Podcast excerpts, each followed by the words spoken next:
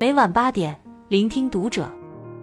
听友们，现在开通洗米团，可抢先解锁超前听，快来圈子领取七天免费体验卡。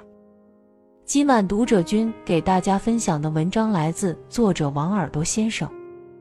七十九岁退休教师自建别墅，邀三十位老人抱团养老，五年后结局令人唏嘘。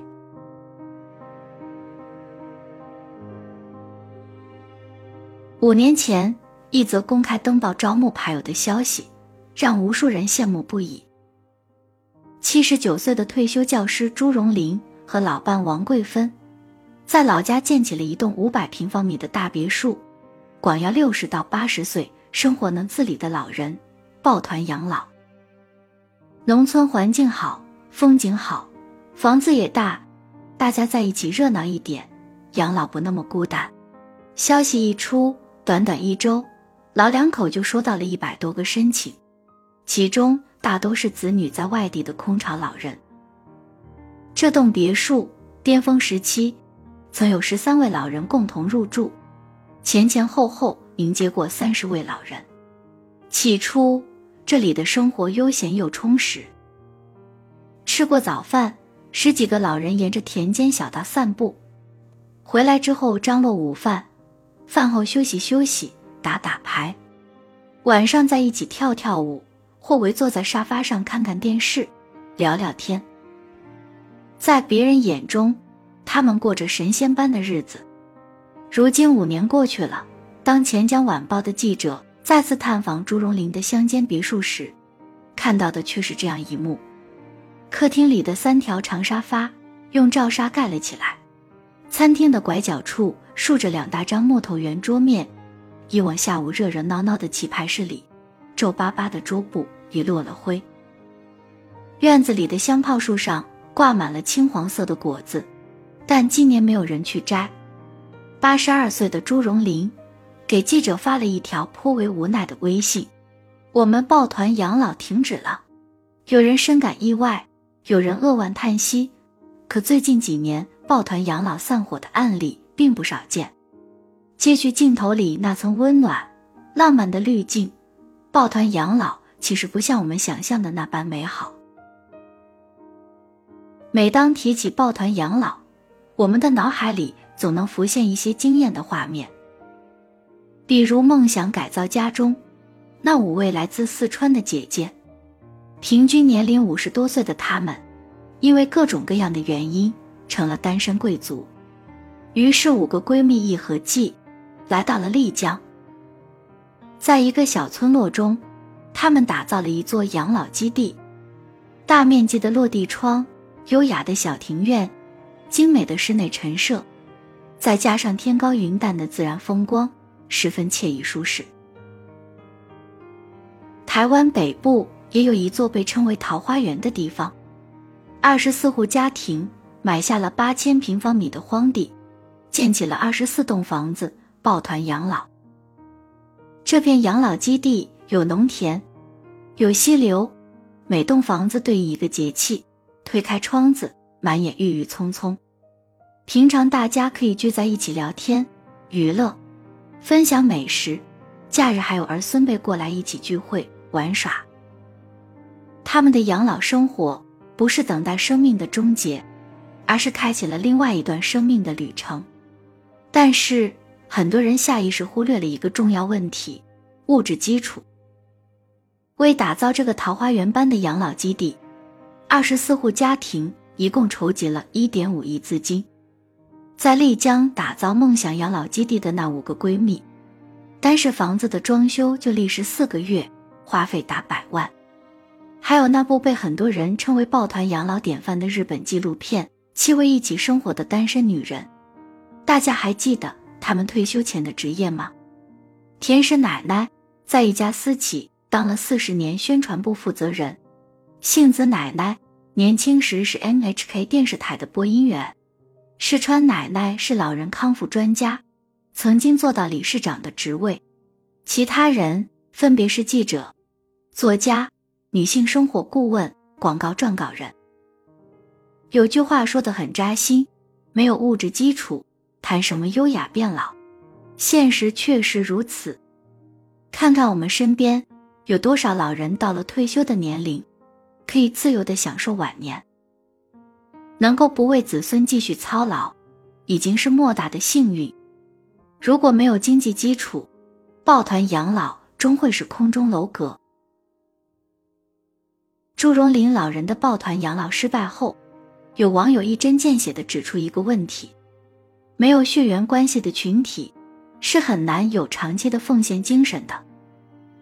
朱荣林和王桂芬老人畅想的抱团养老，是一群老年人的怡然自得，可随着时间的推移，等待他们的却是一地鸡毛。原本大家商量好了，按照值日表安排买菜、做饭的工作，有人借口没去过菜场，不会买菜，不愿履行义务，最后只能是王桂芬老人自己完成。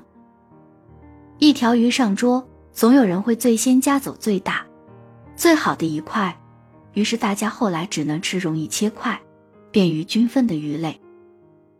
朱荣林和王桂芬的孩子回家探望，有人私底下抱怨他们开了空调怎么算，而且很多住户都有各自的算盘，有的是为了考察这种全新的养老模式，有的家里房子拆迁。需要暂时找一个租金较低的地方居住，有的把市区房子出租出去，住在这里省钱。其实早在实施抱团养老计划前，朱荣林和王桂芬老人就有过心理预估，提出的条件里也特意强调了一起生活，不要有太多计较。我觉得老人不能丧失社会性，但这样的抱团也意味着，你进入了公共空间，需要让渡。部分个人自由，可是他们依然低估了来自生活的考验。一次，一位在别墅里居住了两年的老人不慎摔伤，原因是他总爱穿酒店的一次性拖鞋，那种拖鞋不怎么防滑。王桂芬曾不止一次提醒他，让他换一双，可老人并不听劝。摔伤后，他被家人接走。临走前，老人的家人还向王桂芬索赔几千元，说好了抱团养老，一起享福。最后，组织者却成了处理烂摊子的帮佣。所以说，想抱团养老，不仅生活上要讲究质量，心灵上更要追求品质。平等、豁达，不斤斤计较。抱团的时候，人人符合标准；散伙的时候。人人都不达标，这就是来自现实生活的考验。央视曾经报道过一个上海老人众筹买楼、抱团养老的故事。多年过去，这座如今市价五百万元的小楼，不得不宣布退休，因为有些老人去世了，有些老人身染重病，还有些老人生活难以自理，只能转到有专人照顾的护理院。抱团养老能否持续下去，极度依赖老年人的身体健康程度。朱荣林和王桂芬老人发出的那份抱团养老的邀请里，有一条是被他们标了重点的条件：能自理。生活能自理和不能自理，是两种不同的晚年。知乎上有一个热门问答：抱团养老现实吗？一个高赞回答是这样的。大多数人理解的抱团养老，一群老大爷、老姐妹住在一起，平时想怎么玩就怎么玩，生活怡然自乐。我理解的抱团养老，一群老人躺在床上动弹不得，保姆轮番照顾，总有顾及不上的时候。说句实在话，第一种就是享受退休生活，抱不抱团都无所谓；第二种。不要真以为跟养老院有啥区别，而且由于缺乏管理，老人情况有好有坏，团队迟早散伙。就连让人艳羡的七位一起生活的单身女人，也有这样一个让人心酸的结局：七人中最年长的青田因为癌症，在八十二岁那年入院治疗，搬出了公寓。组织大家聚会的石川因为身体变差。渐渐变得沉默寡言，每年的集体旅行也无法参加了。老人的健康一旦出了问题，即使是孝心满满的子女，也无法做到面面俱到，更别提与他们一样自顾不暇的朋友们了。可能是一场疾病，可能是一次摔倒，也可能是单纯的年龄增长，老年人不再能照顾自己。这时才是他们最需要关爱的时候。养老说到底，养的是最后失能的那几年。有数据显示，截至二零二一年底，我国六十岁及以上老年人口达二点六七亿，占总人口的百分之十八点九。预计二零三五年左右，六十岁及以上老年人口将突破四亿，占比将超过百分之三十，我国将进入重度老龄化阶段。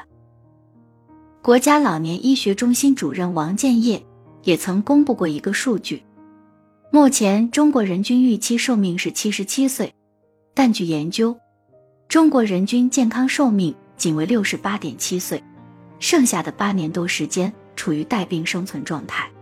如今，养老已经成为摆在我们面前的一大难题。人老了，靠谁养？无论是抱团养老、家庭养老。还是社会养老，都是一种方式。关键还在于五个守住：第一，守住老伴；第二，守住老窝；第三，守住老本；第四，守住老友；第五，守住健康。生活的考验随时都有可能出现，唯有过好自己的小日子，即便做不到优雅老去，也能从容的度过此生。关注读者，感恩遇见，听友们，我们下期见。